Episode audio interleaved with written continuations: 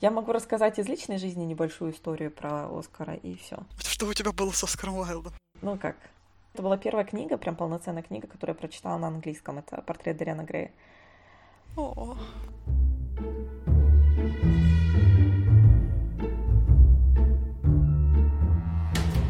Привет!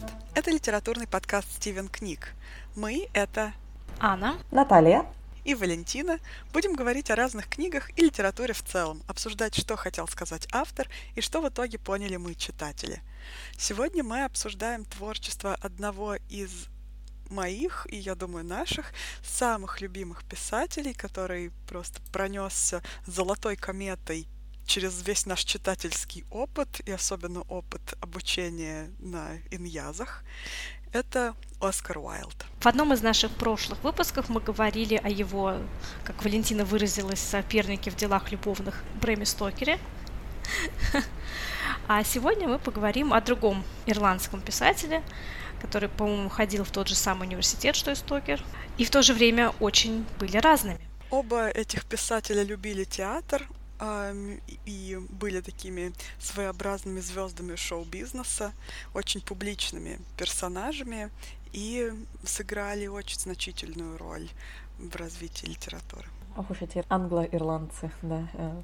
Оскар, так же, как и, если не ошибаюсь, Брэм Стокер родился в Дублине. И, в принципе, они были друзьями очень долгое время, общались даже в тот период, когда Оскар э, сидел в тюрьме, что, как мы в другом эпизоде уже рассказывали, потенциально могло как-то повлиять на некую замкнутость Брэма Стокера э, в выражении чувств, э, скажем так.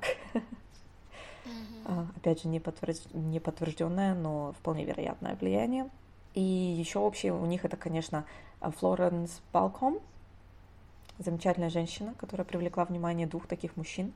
Да, Оскар Уайлд был в нее влюблен в, в нежные юношеские годы, но она, к сожалению, выбрала Брэма Стокера, который так swooped in, сказать, который в один момент неожиданно появился в ее жизни, и она отдала предпочтение именно ему. И Оскар Уайлд был очень разочарован и уехал в Америку. Карету мне, карету. Но потом нашел свое семейное, не, не знаю, сказать ли счастье или несчастье.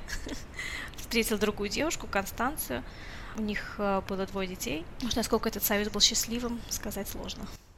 Ну, женские фигуры, вообще женское влияние в жизни Уайлда началось, пожалуй, достаточно сильного влияния его матери. Я думаю, что такой семейный бэкграунд отчасти поспособствовал его творческим начинаниям.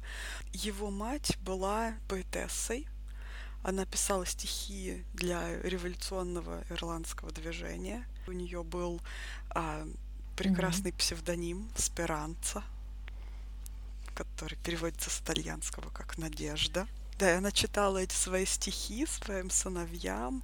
Она была очень такой активной участницей каких-то общественных процессов. То есть это не, так, не типичная викторианская жена, которая сидела дома, знаете, и угу. красиво сидела просто дома.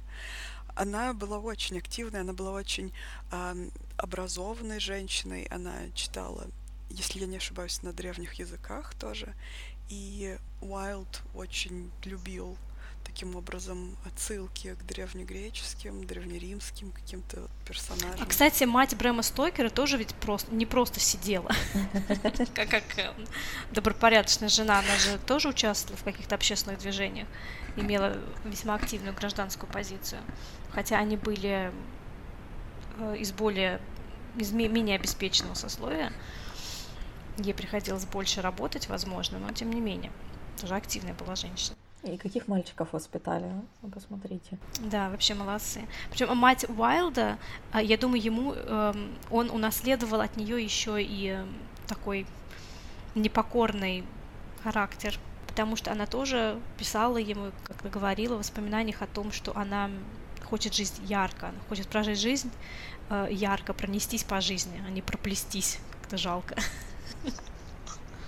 Да, да, Live Fast Die Ну, кстати, еще недавно я узнала о таком факте, что эм, мама Оскара Уайлда хотела девочку, на самом деле, когда была беременна им. Эм, и первый где-то год его жизни одевала его в платьице. Мать Оскара была не единственным источником сильного и мощного влияния на неокрепший, а потом уже более окрепший ум будущего гениального писателя, Оскар Уайлд был одним из тех счастливцев, которому удалось учиться у живой легенды, у Джона Рёскина, теоретика искусства. И это было очень э, яркое влияние на него. Рёскин был эстетистом, он восхвалял красоту, он э, ценил э, прекрасное, и Уайлд не мог не попасть под влияние как раз этого человека. И в Оксфорде также Уайлд э, оставил кое-что навсегда. Угадайте, что чтобы стать английским писателем, ну, собственно, это было не слишком цель. Не скажу, что он хотел стать английским писателем, но так случилось, что в Оксфорде он навсегда оставил свое ирландское произношение и вышел оттуда уже а, с идеальным, чистым британским О, акцентом. Нет. Как же так? Как же самобытность? Ну нет, на самом деле, мы любим его независимо от акцента. А, я хотела прицепиться к словосочетанию, которое Валентина упомянула, великий писатель, да, знаменитый, потрясающий, прекрасный мужчина и вообще талант. А почему мы считаем его таким великим? Почему вот лично нам он нравится? Ну как же, ну, ну ведь Оскар Уайлд же. Ну, мне он нравится, во-первых, потому что он бунтарь. Я, я вот сейчас вот эти вот попытаюсь немножко как бы вербализовать. Во-первых, мне нравится то, что он бунтарь. А в университете я очень странно выглядела и считала, что мой внешний вид — это некое высказывание, которое я транслирую обществу. Я транслировала разное, но вот Оскар Уайлд подходил к этому вопросу гораздо более системно. Он был настоящим дэнди, он выглядел всегда отменно, он уделял огромное внимание своему костюму, и э, этот костюм всегда был полон некой символики, так как э, через Джона Рёскина он познакомился со всей тусовкой прерафаэлитов, и влился в нее. У него всегда в петличке была либо гвоздика зеленого цвета, очень оригинально, а, либо лилия, либо, внимание, подсолнух. Это все были такие эмблемы прерафаэлитского движения. И он чуть ли не революцию в моде совершил. Он разбирался также и в женской моде, и в журналы писал об этом различные статьи и помогал жене подбирать гардероб. Вот, видимо, детство в платьишках не, это, не прошло даром. Вот, ну и вообще он был такой вот э, звездой, он был прям Филипп Киркоров театра, всегда производил фурор, всегда был центром внимания. Да, это кумир моей юности. Да, для меня эм, Оскар Уайлд еще очень символичен, тем, что первая книга, которую я вообще когда-либо в этой жизни целиком не адаптирована, книга на английском, которую я прочитала, это был именно портрет Дариана Грея, и это была просто любовь с первой страницы. Когда я перечитывала, это было просто новое погружение в мир, а, я не знаю, в прекрасный мир театра, стиля, всего такого английского, пороков и вообще вот этих страстей человеческих – как-то э, это было прекрасно. Это просто стиль, который ты читаешь, и ты думаешь, это прекрасно. Причем стиль его э, все-таки достаточно современен для нас. Угу. Это не тот викторианский стиль, которым писал Диккенс, Коллинз, даже Конан Дойль, даже Стокер тот же который для нас немножечко тяжеловесный сейчас уже. Mm-hmm. Для современного читателя при нашей более быстром ритме жизни мы хотим быстрее, быстрее, быстрее, что уже происходит, да? Но вот Оскар Уайлд читается очень легко, у него как будто пишет действительно наш современник. При этом очень богатый, очень яркий литературный язык. я думаю, Оскар Уайлд — это уникальный писатель, э, которого нельзя причислить никакой категории. Он вот сам по себе стоит отдельно. Это его собственный стиль, своя собственная категория, своя собственная ниша. Mm-hmm. Но он настолько отличается от всех. Во-первых, да, своей приверженностью к изысканному слову, такой рафинированной даже изысканности, к эстетизму, которая при первом взгляде может показаться поверхностной. Но при этом за этим, конечно, скрывается огромный писательский талант, талант рассказчика и недюжинный ум, естественно, его еще. Я думаю, все это вместе создало вот этот феномен культурный под названием Оскар Вайлд. Поэтому он до сих пор жив и еще будет жить долго в наших сердцах. У Оскара Уайлда есть такая прекрасная черта. Это, несмотря на очень явно высокое мнение о себе, Уайлд старается не писать полностью серьезно. А, даже в его самых таких рассказах, повестях и пьесах, которые эксплуатируют викторианскую эстетику и какие-то викторианские нормы, а, которые обычно подаются более чем серьезно. Уайлд старается поднять все те же темы, но легко и ненавязчиво, как будто это не имеет для него особенного значения, о чем именно говорить, пока он может попрактиковаться вот в великолепной словесности и изысканных выражениях. Но за этой э, мнимой легкостью всегда действительно скрывается вот этот огромный пласт смысла, и это позволяет не причислять Уайлда к тем писателям, которые сейчас, внимание, замрите, сейчас будет очень важная информация, над которой все должны рыдать и э, поучаться. Оскар Уайлдовский тон, который не предполагает напудренного парика там, и нахмуренных бровей, он как раз э, апеллирует практически, я думаю, к любому человеку. А это сатира, которая маскируется под э, такую как бы высокопарную эстетическую литературу. А между строк скрывается, конечно, очень мастерский троллинг. Валя, вот ты еще упоминала, что в какой-то период своей биографии, да, своей жизни, э, он ездил в Америку. Что делал наш замечательный, утонченный, завуалированный Оскар в Штатах? Уайлд читал лекции э, в Америке и заодно путешествовал. И у Уайлда остались такие впечатления, что как ему понравилась Америка, он сказал, что это очень похоже на Италию, но только там нет искусства Интересно. Италии. Никогда не видел Америку с такой точки зрения его впечатление от этих путешествий было вполне таким неутешительным.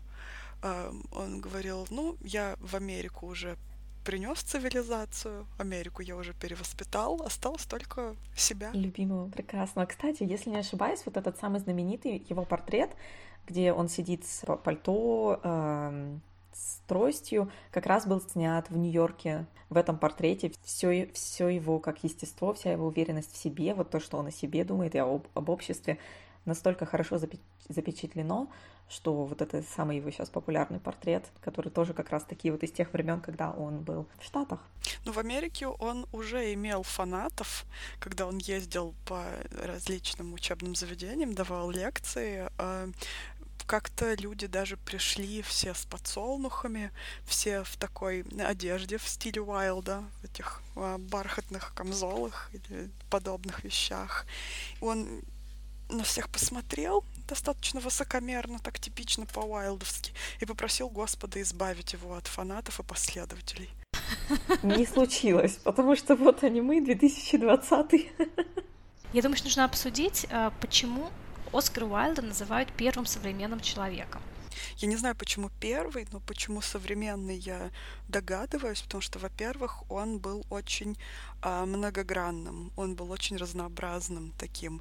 А, мне кажется, это англо-поздневикторианско-эстетический а, Умберто Эко. Mm. О, о, какой, какой замах пошел.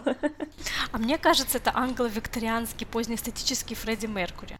Абсолютно, да. Я вот, вот просто все, что мы сейчас обсуждаем и описываем, у меня в голове ощущение, что мы говорим про Фредди. Просто те же фразы, тот же стиль жизни, mm-hmm. тоже вот прожить ее как кометой яркой, а не проползти эту жизнь, да. Там даже, да, если читаешь его какие-то цитаты, вспоминаешь интервью Фредди Меркьюри, там с его «Oh, darling», вот, вот, вот такое, да. дорогуша. Я думаю, Оскар Уайлд, почему современный человек, даже он современное celebrity в современном понятии этого слова, понимании этого слова. А, наверное, он был одним из первых, кто создал себе некую персону, некий, некое альтер-эго, амплуа, там, mm-hmm. не знаю, Slim Shady у Эминема, да. То есть понятно, что человек, реальный человек Оскар Уайлд и та персона, которую он представлял публике, это немножечко были разные вещи. И так же, как и Фредди Меркьюри, который выходил на сцену в своих в, в военном блейзеры, да, в штанах с лампасами, еще шлейф какой-нибудь у него, там мантия с короной. Это образ на публику, это некое сценическое альтер-эго. И Оскар Уайлд, наверное, был одним из первых а, писателей, именно вот даже, да, для писателя это вообще было тогда не характерно.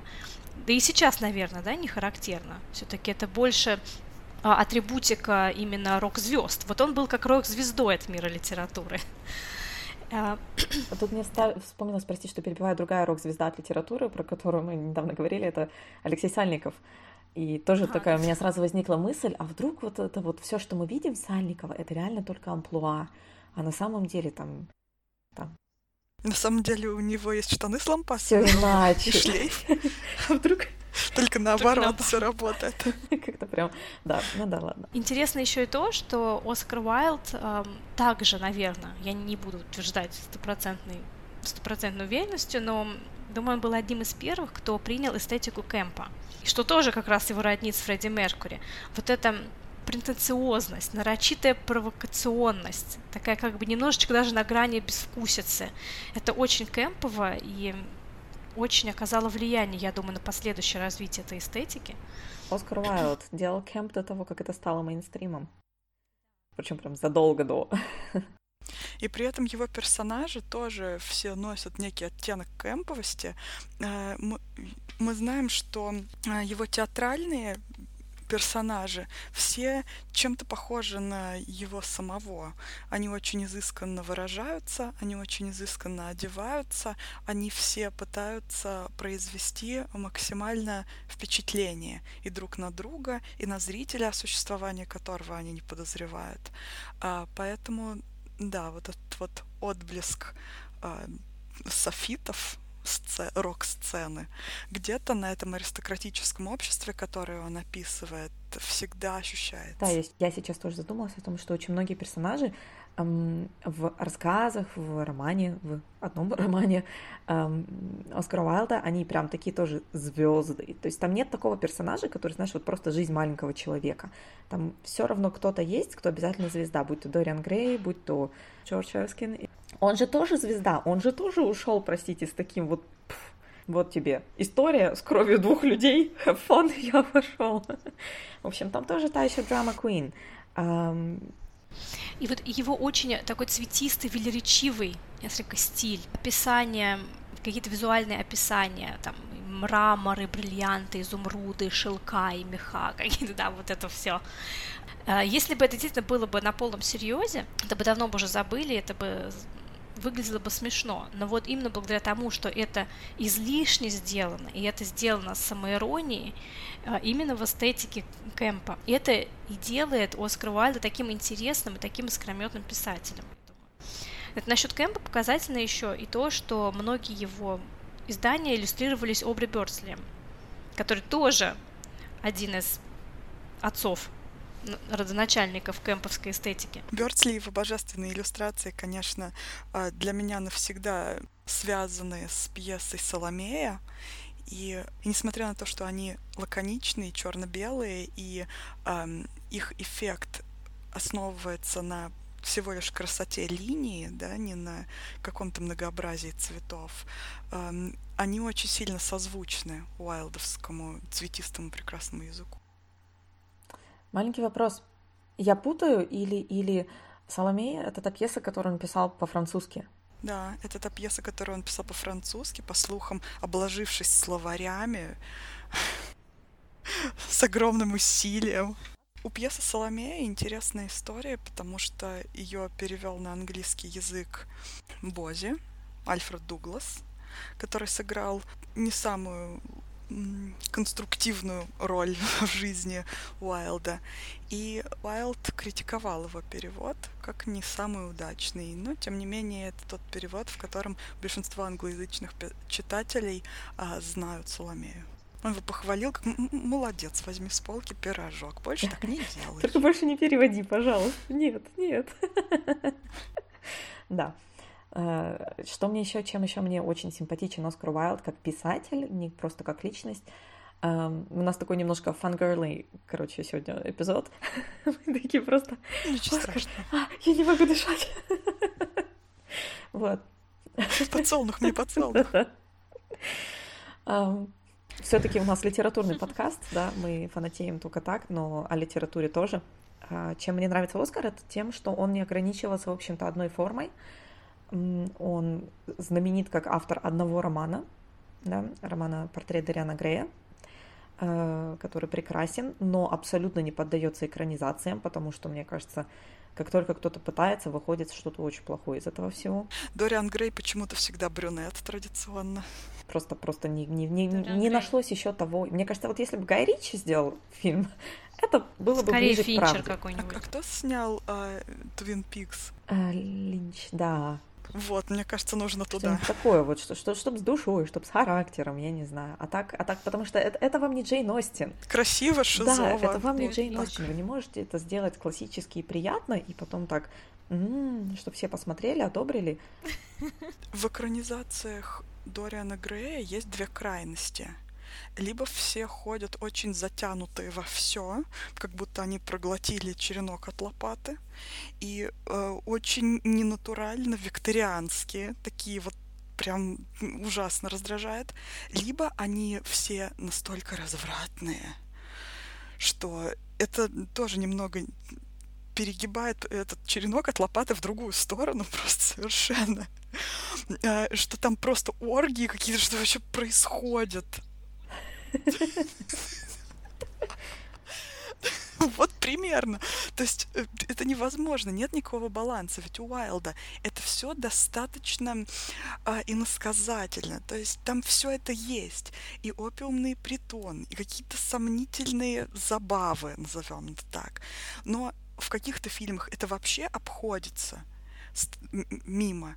А в каких-то фильмах это показывается прям вот вам, Надя, сейчас мы вываливаем вам на экран разное. И это все противоречит Оскару Уайлдовской Нет как раз-таки эстетики Кэмпа, вот то, о чем говорила Аня. То есть получается просто такая пародия на это, э, то есть как будто бы в полный серьез. Вот у нас в полный серьез, значит, вот это Steve Upper Lip, вот это вот наше викторианское общество, а вот вам в полном, да. в полном, на полном серьезе оргия, пожалуйста, вид сверху, я не знаю. И все это выглядит, особенно когда сейчас мы посмотрели Penny Dreadful, мы посмотрели эти грошовые ужасы, да, или как они там перевели. Эм, мы видели Игру престолов. Мало есть теперь того, чего мы не видели.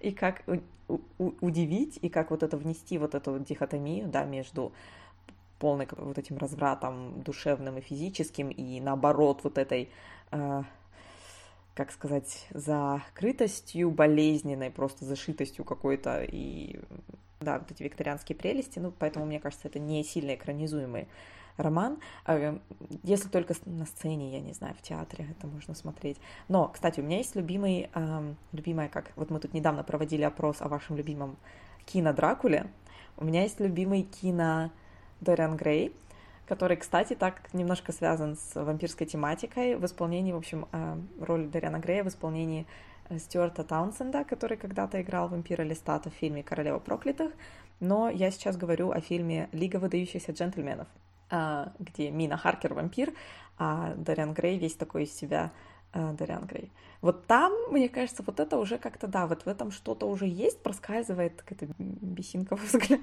нет, как это называется.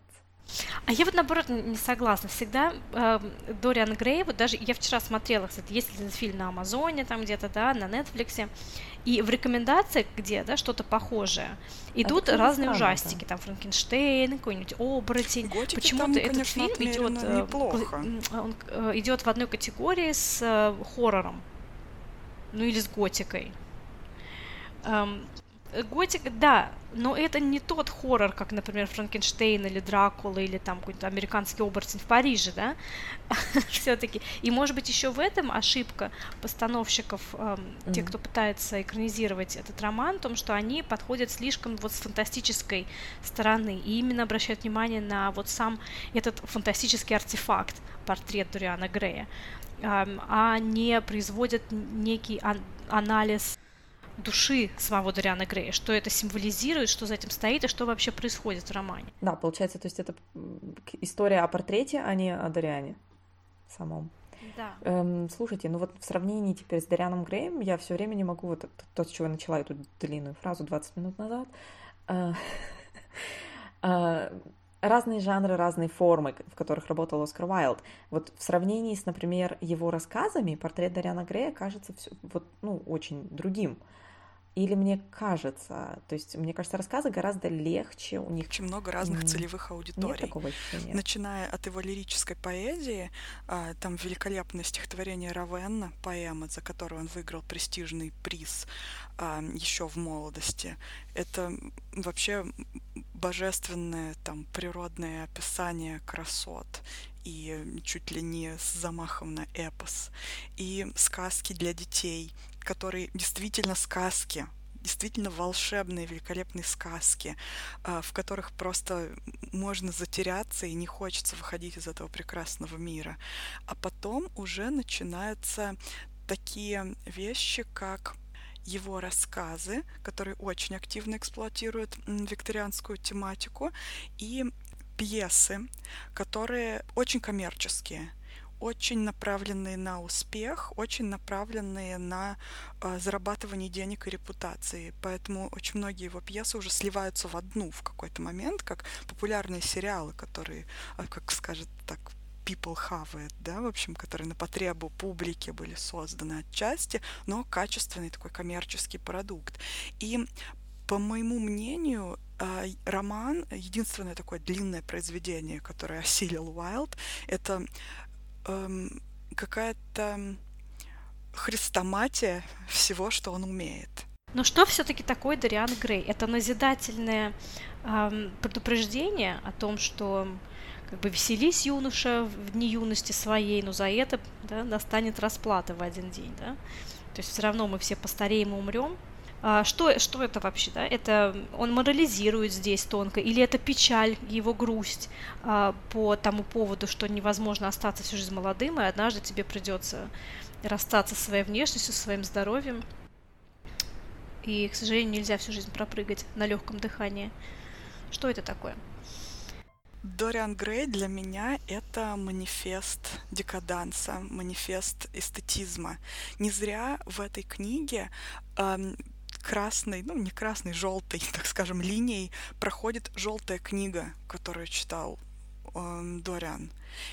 И желтая книга это такой несколько собирательный образ э, журнала, собственно, желтая книга, который выходил в близкой к эстетизму идеологической повестке, и э, книги Юйсманса наоборот – этот роман о полностью разочаровавшемся молодом человеке, который решил жить наоборот, бросить вызов обществу, быть таким бунтарем. Ну, не очень хорошо все у него закончилось. Спойлер, кто будет читать Гюйсманса. И здесь это некая такая полемика, некое переложение вот такой похожей истории, когда человек берет и хочет играть по своим правилам. Причем он делает это неосознанно, а по глупости, наивности и какому-то движению души, которое оказывается настолько сильным из-за того, что сердце его чисто, в общем-то, в начале, ну, более или менее, скажем так, да, с, с примесями. Вот. Но вот это искреннее тщеславие, незамутненного разума эм, показывается как достаточно порочный и губительный импульс сам по себе, пожалуй. Но Уайлд не морализирует, он не судит своего героя. Герой сам все делает. Ну и кто такой Уайлд, собственно, чтобы кого-то судить, правда? У меня после прочтения даже второго не сложилось впечатление, что это какая-то такая прям мега морализаторская сказка, то есть ее можно так прочитать, да, что вот будешь себя так вести, будут соответствующие последствия, да. Но там речь идет именно и вообще о развитии человека, о жизни в обществе, о влиянии общества на этого человека, то есть как лорд Генри своего рода передал Ториану вот это вот увлечение декадансом, да, скажем так, и куда это его завело, и как страда... пострадали от этого некоторые люди вокруг него. Ну, то есть это метание души в итоге, мне кажется. Все равно, я думаю, здесь э, нельзя сказать, что э, Оскар Уайлд оправдывает своих персонажей и пишет о том, что такой образ жизни, который они ведут, это как бы, ну, грубо mm. говоря, правильно, да, грубо говоря. Э, да, он не пускается здесь в мораль, не представляет нам какую-то мораль, что вот не ведите так себя, детишки. Но он просто э, этим романом дает нам понять, что за все в жизни нужно заплатить, что в жизни всегда есть какая-то жертва. Если ты э, делаешь что-то одно, тебе нужно отказаться mm-hmm. от другого. И э, вот такая жизнь разгульная, декаданская, которую вели Генри и Дориан Грей, э, она, естественно, э, сделает что-то необратимое с твоей душой. Нельзя выйти из всего вот этого – а, с чистой душой, как ты туда и вошел, mm-hmm. к сожалению. Ведь э, его личность достаточно сложна, личность самого Оскара Уайлда. Мы сейчас уже прошло много лет, мы смотрим на его биографию в целом, мы можем посмотреть, да, как вот он был такой потажный, ну, как это по-французски-то произнести? Агент-провокатер. Да-да. Такой эпатажный, провокационный скандалист, похабник и скандалист. Но мы же не знаем, какой душевный процесс этому предшествовал. Я не думаю, что он сразу, как вот он стал э, совершеннолетним, а, сейчас пойду я во все тяжкие по mm-hmm. мальчикам, да? Наверняка это тоже какая-то была внутренняя борьба. Все-таки это было то время, когда об этом нельзя было даже говорить, даже думать когда это считалось еще даже болезнью, это еще не это потом уже стали как-то оправдывать, ну ладно, гомосексуальность это болезнь, а тогда это даже еще болезнь называлось, это все это садомия, ну, да, это, это, да. это грех большой, это неестественно, это ужасно, это отвратительно.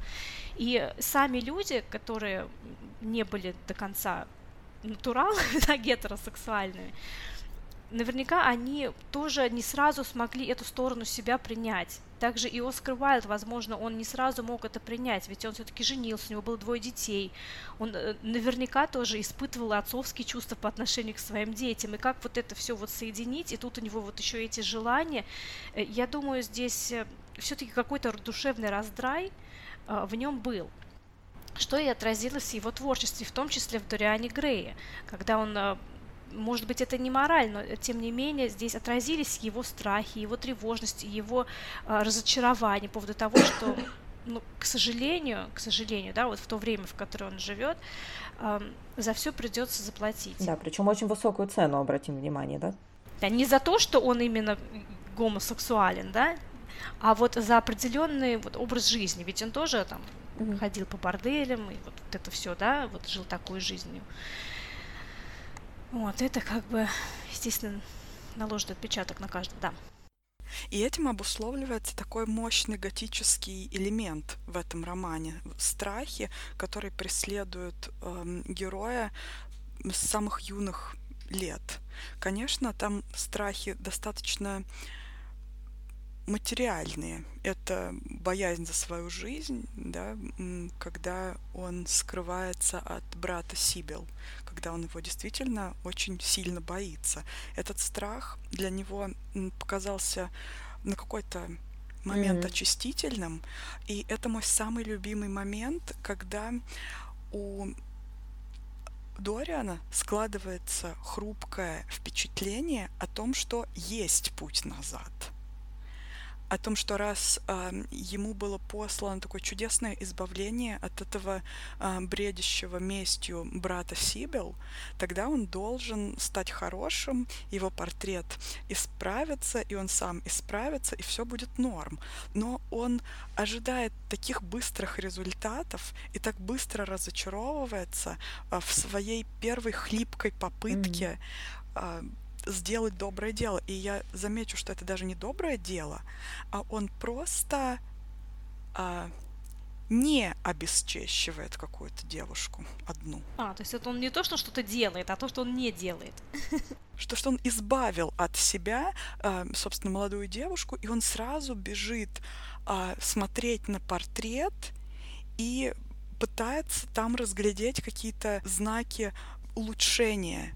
То есть он настолько думают, что это так работает. Я сделал хороший поступок, вот у меня исчезла морщинка на портрете. Я сделал плохой поступок, вот она появилась. И Оскар Уайлд показывает, что жизнь так не работает. Если ты ел пончики весь карантин, а потом присел 10 раз, ты не станешь как прежде. То есть это должна быть целенаправленная работа и работа души, которая должна быть действительно искренняя, а не дашь на дашь. То есть я сделаю, и тогда что-то. Настолько неискренняя вот эта попытка была, что Уайлд показывает, что для такого подхода пути назад нет. Почему это произведение э, еще очень современно? Интересно еще нам. Ведь эм, все мы очень-очень озабочены своей внешностью. Я думаю, для современного человека, и, кстати, почему Оскар Уайлд первым современным человеком, для нас очень страшно потерять свою молодость и внешность. Когда настало это время, стала развиваться индустрия косметики, самым большим, наверное, страхом для нас, вот мы говорили как раз о страхах в прошлый раз, да, а одним из самых э, страшных страхов для нас теперь это потеря молодости и красоты. Мы говорили как раз о страхах э, в нашем выпуске о Дракуле, и вот, пожалуйста, наш главный современный страх. Не дай бог где-то морщинки, не дай бог где-то, я не знаю, толстая попа или еще что. Да, это очень страшно. И э, Оскар Уайлд, я думаю, в Дориане Грей тоже отразил этот страх потерять Оскар, э, Оскара, потерять красоту и молодость, потому что в какой-то момент красота и молодость становятся главными ценностями нашего существования, что и проповедует и Лорд Генри, и Дориан Грей, затем, да и даже этот художник mm-hmm. Безил, да, он невольным тоже становится соучастником данного дьявольского ритуала, И я думаю, сам Оскар Уайлд тоже испытывал эту тревожность по поводу уходящей молодости, уходящей красоты, что все это на самом деле очень моментарно в, в человеческой жизни. И эта тревога, эти страхи отразились в этом романе. Кстати, если задуматься, Бейзил, в принципе, как раз-таки тот человек, который, если проводить эту параллель, да, с вот индустрией красоты, fashion, моды и прочего, а-ля э, Наоми Вульф э, в мифе о, красоты, о красоте, то есть, ну, повторяю этот дискурс, он непосредственный участник вот тех кругов, которые создают культ красоты внешней. То есть он как художник, который придерживается определенных стандартов в написании портретов, да, особенно он же не просто так запал именно вот от «хочу писать Дориана», э, а именно потому, что тот был очень красив. Э, и как бы здесь Бейзил, собственно, стал инициатором вот этого культа вокруг самого Дариана эм, своего рода, и сам же пал же жертвой этого культа в итоге, что вот это, наверное, был самый трагичный лично для меня. Меня почему-то никогда не трогала бедная Сибил и ее судьба, эм, и ее брат, и вообще, то есть там книга полна несправедливости, но именно Бейзил и то, что с ним случилось, это для меня всегда был самый большой такой хардбрейк, конечно, в этом, в этом романе. Ну, Бейзил повелся действительно на внешнюю красоту, потому что если мы посмотрим на Дориана в начале книги, он же ничего собой особенного не представляет. И Безил говорит, у него там удивительная какая-то чистота, что-то все такое очень удивительное. Ничего удивительного в нем по сути не было. Он был достаточно глупым, внушаемым, mm-hmm. э, без самостоятельных суждений, не особенно интеллектуальным, не особенно э, добрым и отзывчивым. Э, он был также еще достаточно корыстным. Он был продуктом своего общества. Но это все меркло. То есть просто симпатичная да, мордашка. Это все меркло на фоне того, что он выглядел как ангел. И всем было все равно, что он там говорит, что он там думает, и как вообще в его великолепии отражаются взгляды вот этих обожающих людей. И так поэтому он возомнил себя много и стал тщеславным. Так получается тогда он и был таким изначально гнилым в душе. Ну, Дело-то взгляд, в портрете. Да.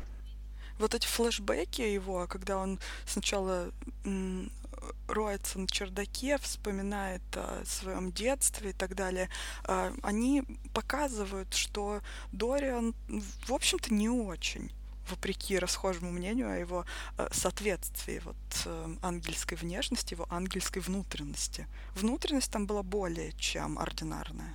Подождите, то есть получается, сейчас у меня произойдет очередная теория, Оскар Уайлд фактически подвергает деконструкции вот этот викторианский конструкт да, когда во всех сказках, во всей литературе чистая, прекрасная внешность отражает чистоту души. А оказывается... Ну, я всегда за это топлю, когда мы разбираемся с студентами. Да, а оказывается, mm-hmm. что нет, что внешность банально обманчива и что эта чистота и невинность, и непорочность его лица скрывает на самом деле и вовсе не из-за портрета, даже тогда, когда он еще до того, как он заключает этот пакт с дьяволом, да, с кем-то, с потусторонними силами, его душа уже содержит а, зачатки вот этой гнили потому что ему пришло в голову вообще такое возжелать. И возжелать это настолько я, яростно, что это сбылось. Потому что если бы он действительно был добрым и прекрасным и добродетельным, ему бы в голову не пришло это. Получается, рушится вообще вся эта эстетика вся эстетика литературы, когда красивая девушка это символ чистоты и чистоты души, а какая-нибудь старая морщинистая бабка это символ разврата и подлости и гнусности. Получается, все это рушится вообще абсолютно. Это Оскар Уайлд э, и снова деконструировал до того, как это стало мейнстримом. Короче, он делал все до того, как это стало мейнстримом. И он и кемпил, и деконструировал, и селебрил. Ну, такой Майкл Джексон шоу-бизнеса начала 20 века. Боже мой, он и Майкл Джексон, он и Фредди Меркьюри, он и Филипп Киркоров, он и Уорхол. Он и Умберто Эко. Он и Умберто Эко, боже мой. Вот мы и ответили на вопрос, почему он э, первый современный человек для нас сейчас, да. Он высокий был. Мне очень нравятся высокие люди. Это очень важно. Мне очень нравится фраза Уайлда о том, что настоящее искусство не может быть эм, моральным или аморальным, она может быть хорошо сделанным или плохо сделанным, да, как это было. Эту фразу не произнес, не произнес ли он в суде на допросе? Он в фильме ее произнес на допросе, а это эпиграф, ой, нет, это предисловие к Дориану Грею.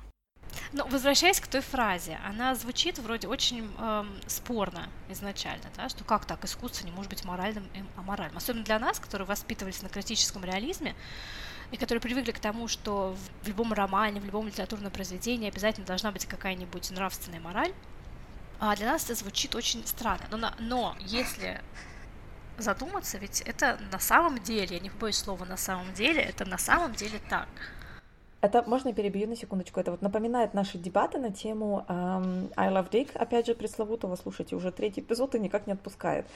Uh, прости, господи, и главное, меня, of all people, god damn it, um, что вот поведение, да, вот это стал, такое письменное сталкерство, да, э, в I Love Dick, мы обсуждали это уместно или неуместно, и как бы мы тоже так и не пришли э, к, к одному ответу, но действительно это тот же пример, когда эм, искусство ради искусства, да, оно не uh, so art for art's sake, собственно. И в итоге тоже. не важно, да, um, уместно это или нет. Оно не может быть моральным или неморальным, оно здесь для того, чтобы выразить какую-то мысль, да, и не должно осуждаться, да, это не важно в итоге. Ну, я как бы все еще не согласна, но да, я, I, I, я понимаю, о чем идет речь. Я еще э, не с той стороны еще к этому подхожу.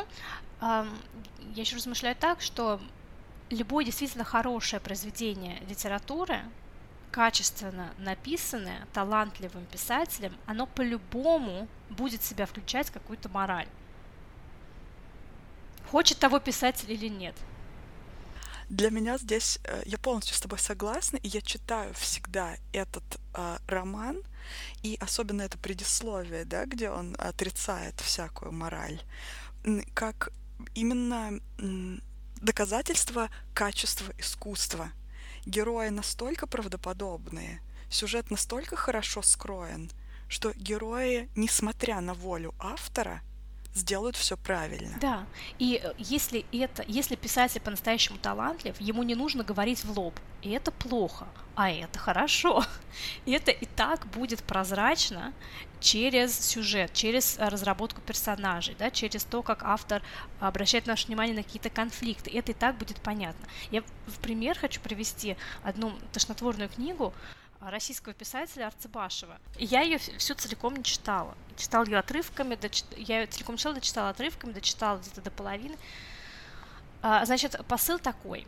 А, значит, происходит действие где-то в середине 19 века в России. Представьте себе, да, в России, 19 век. Главный герой, Санин, приезжает в какую-то глубинку, и начинает проповедовать там мысли о том, что вообще-то секс до свадьбы это норм. Вот.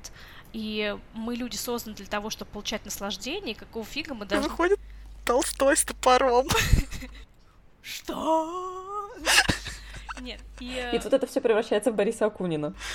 Подождите, да, что мы, э, как люди, э, существа животные, мы должны получать наслаждение, и нам эти нормы морали совершенно не нужны, которые нас сдерживают. И вокруг него собирается кучка последователей, и одна из девушек, которая проникается тоже такой идеологией, ну, начинает тоже жить так. Но поскольку это 19 век, да, понимаете, чем это заканчивается, она беременеет. Да, мужик, от которого забеременел, ему, естественно, он куда-то слился. Я уж не помню точно. Вот, но ему, в общем... Проповедовать эту идеологию дальше. Да, проповедовать дальше эту идеологию. Сеять, так скажем, семя. Да. Гениально, как это разрешается. Это разрешается так, что Санин подыскивает ей какого-то дурачка, который согласен взять ее замуж. И хэппи-энд. Чё? И в конце она говорит, ну да, если бы у меня был второй шанс, я бы сделала то же самое, а чё? Вот здесь вот какая-то несостыковка, вам не кажется? Я рада, что я не читала эту книгу. А может быть, он как раз хотел сказать, что секс до свадьбы это все очень плохо, поэтому когда это проповедуешь, вот случаются вот такие вот странные вещи. Нет, нет, потому что я и критику тоже читала я этого пытаюсь романа. просто. Нет, там он действительно, он э, топит за то, что вот эти э, правила морали, они никому не нужны, и что людям нужно нужен секс. Людям нужен да, секс. Да. Ну вот есть такой дискурс, чтобы мы его как раз и обсудили. Хлеба и секса. Вот это плохо написанное произведение хотя оно аморальное, да? Ну и Оскар Уайлд, конечно, это человек легендарный, который был разобран на цитаты еще при его жизни, а сейчас до сих пор мы находим на каких-то э, залетных пабликах ВКонтакте цитаты из его произведений, которые уже давно стали фольклором, и мне кажется, их судьба продолжать вот этот свой путь по волнам человеческого сознания. Оскар никогда не будет забыт. Всем спасибо, что вы слушали. Всем подсолнухов. Лилии и зеленых гвоздик. Да. И читайте Оскара Уайлда. Он великолепен. Пишите обязательно в комментариях в Инстаграме, а, что вы читали, чем вам нравится. Эм, Или не Оскар. нравится. Не пишите, чем вам не нравится Оскар. Это плохо закончится. Настроя, а вы один. Одна, одно. А вы одни. Короче. Да, всем спасибо и до следующего раза. Пока. Пока.